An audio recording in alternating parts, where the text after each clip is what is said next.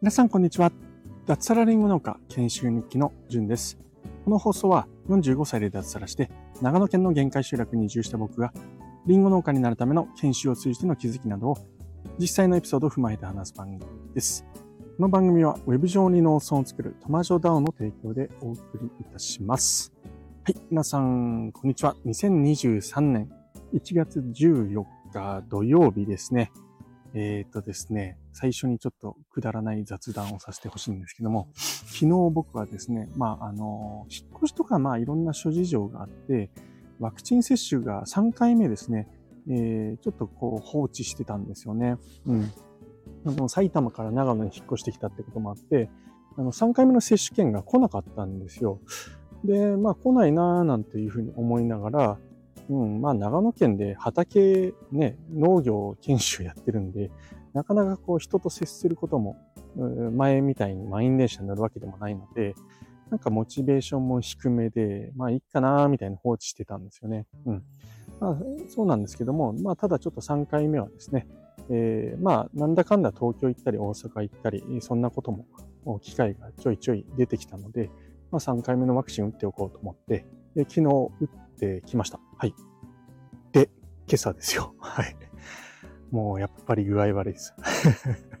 まあ、原因がもうはっきり明確に分かっているんで、気持ち的には、まあ、うん、しょうがないっていうか、どうってことないんですよね。うん、普通の風邪とかだとね、なんか気持ちも結構やられると思うんですけども、まあ明らかにワクチンでやられているっていうのは分かってるんで、はい、えー、気持ちは大丈夫なんですけども、まあ、とはいえ、体が辛いですね。あの、頭が痛いまでいかないんですけど、ちょっとぼーっとしていて、えー、左手ですね、の腕は上がらない。えー、そして熱っぽくて、えー、体がだるい。ということで、今日も朝活ちょっとやったんですけども、ほんとのんびりと、なんかいかんせん頭がぼーっとしちゃってですね、なかなか文章を考えるとかそういうのがちょっとしづらいんですよね。うん。で、スタイフをちょっと取る気力も朝はなくてですね、えー、はい、えー、今の時間になってしまいました。現在は、えっ、ー、と、2時、3時ちょっと前ぐらい、3時ぐらいですかね。はい。えー、ということなんですけど、少しですね、あの、もうそのままね、放置していこうと思ったんですけども、ちょっと痛み止めを飲んでですね、えー、まあ、回復してきたということもあって、スタイフを取ることにしました。前置き長すぎ、すいません。土曜日で休みということでご勘弁ください。えー、ということで今日はですね、お題も、あもうちょ、ちゃんと考えて、ね、えー、なんだお題じゃないな。えー、箇条書きとかそういうのをさらっと、いつも放送の時は書いて、えー、放送するんですけども、今日はですね、えー、チャレンジングな感じで、えー、お題も、お題だけ決めて、えー、のんびり土曜日なので話していきたいと思うんですけども、頭ぼーっとしてるので、えー、なんかお聞き苦しかったらすいません。お暇な方だけ聞いてみてください。はい。で、やっとタイトルに行きますけれども、えー、時間の魔力に取り憑かれるなというお話をしていきたいと思います。これは僕がまさに今ですね、えー、最近経験していることなんですよね。うん、当たり前なんですけども、えー、まあ誰しもね、えー、知っていると思いますけど、時間ってめちゃくちゃ大事ですよね。うんえー、僕ももうすごく時間というものを大事にしておりますし、えー、誰よりも、うん、ね、そういった部分っていうのはすごく気を使っているなっていうふうに、えー、思っております。いかに効率よくやるか、いかに無駄な時間を削るか、余計なことをしたいように、えー、自分の大事な時間、人生の時間をどうやって有効活用していくか。えー、こんなことにずっとここ2、3年特にですね、えー、取り組んできました。うん、サラリーマンをやりながら、えー、副業でウェブライターをやって、えー、土日の週末は農業の修行をしてと。あそんなことで、まあ、朝から晩までずっと何かしらやってたんですよね。仕事か、副業か、農業の勉強、修行か。えー、これを3年ぐらいやり続けた結果どうなったかっていうとですね。はい。あのーどうなったか どうなったんですかねどう見えますあの、多分僕はですね、えー、時間にうるさい人になってしまったなっていうふうに、えちょっと反省しております。これ、自分に対して、えー、それを律してやっていく分には多分問題ないんだと思うんですけれども、それがですね、人に求めるようになってくると、いいことではないんだろうなっていうのを、えー、最近ちょっと感じました。で、直近僕はそれを特に感じたのがですね、僕は、あの、ホリエモンさんとか結構好きで、いろんな書籍を読んだり、えー、配信を聞いたりしていて、まあそんな中でホリエモンさんがですね、電話してくるやつとは仕事しねえとかって言ってるんですよね。うん。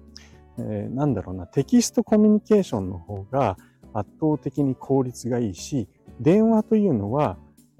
相手の都合を考えずに、いきなり相手の時間を強引に奪う行為だと。だから、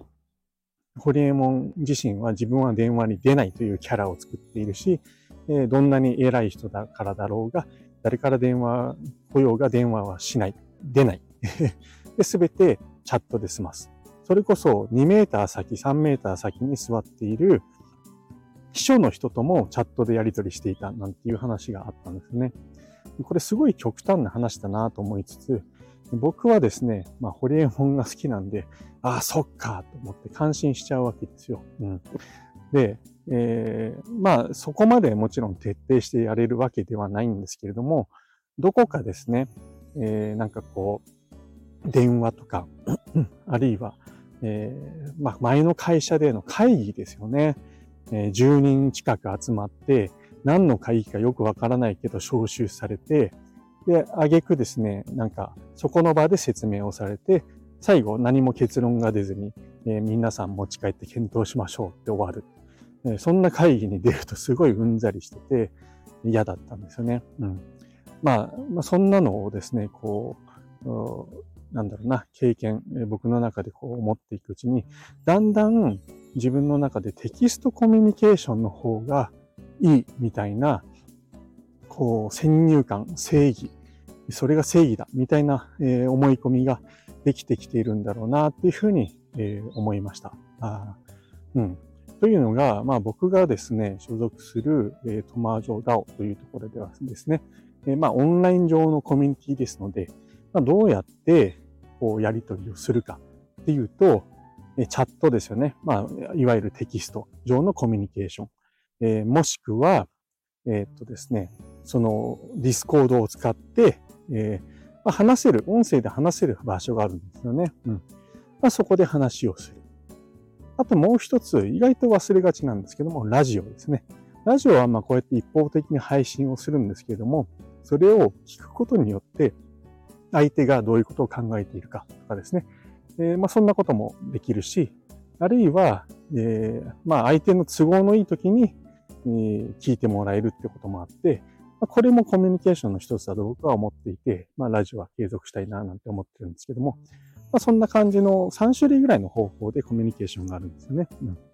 で僕は、え、テキストが好きなんですね。うんなんでかっていうと、これまあ皆さんすごい忙しいとは思うんですけども、うやって時間作ってんですかね？ちょっと不思議だな コツを教えてもらいたいんですけど、僕、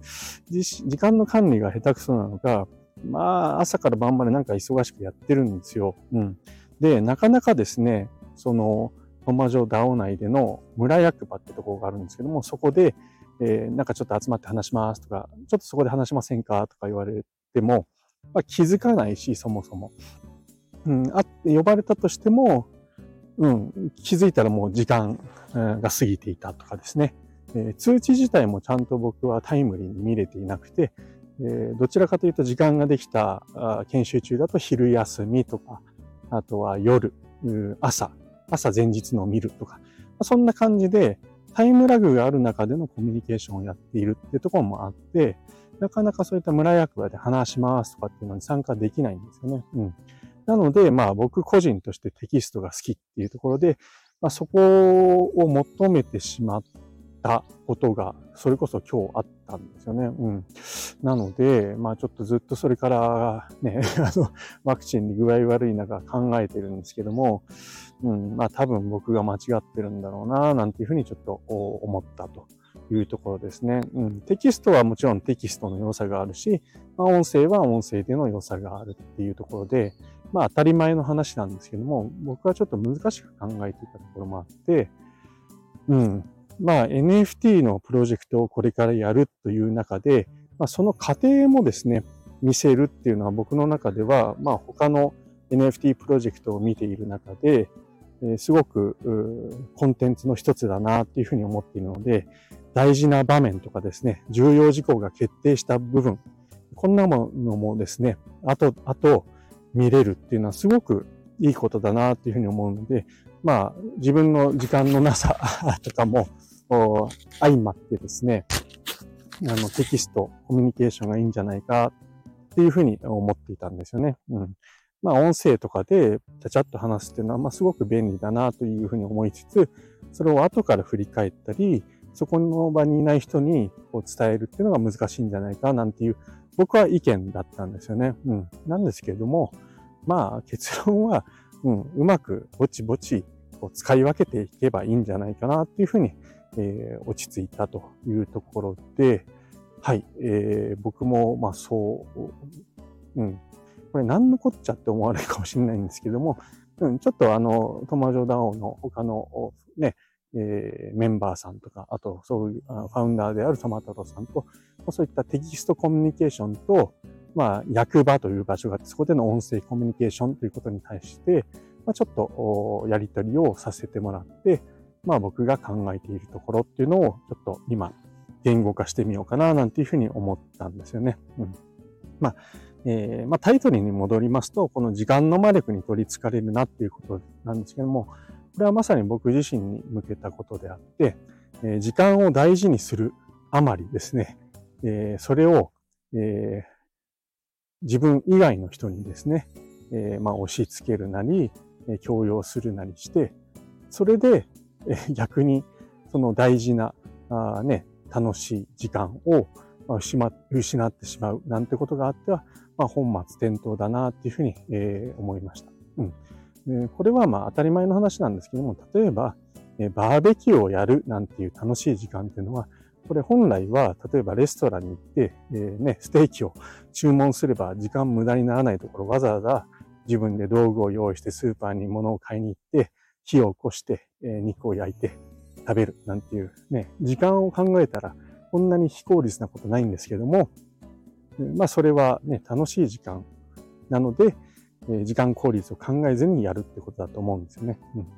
まあそれは極端な例だとは思うんですけども、これを日頃の生活の中でも、ちょっとしたことでも、やっぱりあまり時間、時間と言わずにですね、えー、なんだろうな、えー、その一つ一つの行為の中で、えー、選んでいく。時間を大事にすべきなのか、それともその場のコミュニケーションなり何なりを大事にしていくべきなのか。まあ、そんなことをちょっと頭の片隅にあまり固く考えすぎるとまた疲れてしまうので、片隅に入れながら日々生活していくといいんじゃないかなっていうふうに、えー、まさに自分自身に今日、えー、なんだろうな、言い聞かせたいなっていうふうに、思ったというお話です。はい。今、頭の中の思考を整理しながら話しているので、ちょっとまとまりがなかったら大変申し訳ございませんが、はい。えー、お暇な方で 最後まで聞いていただけた方いらっしゃいましたら、えー、ありがとうございました。それでは、今日もワクチンでだりーですけど、楽しくやっていきましょう。ジュンでした。ではでは。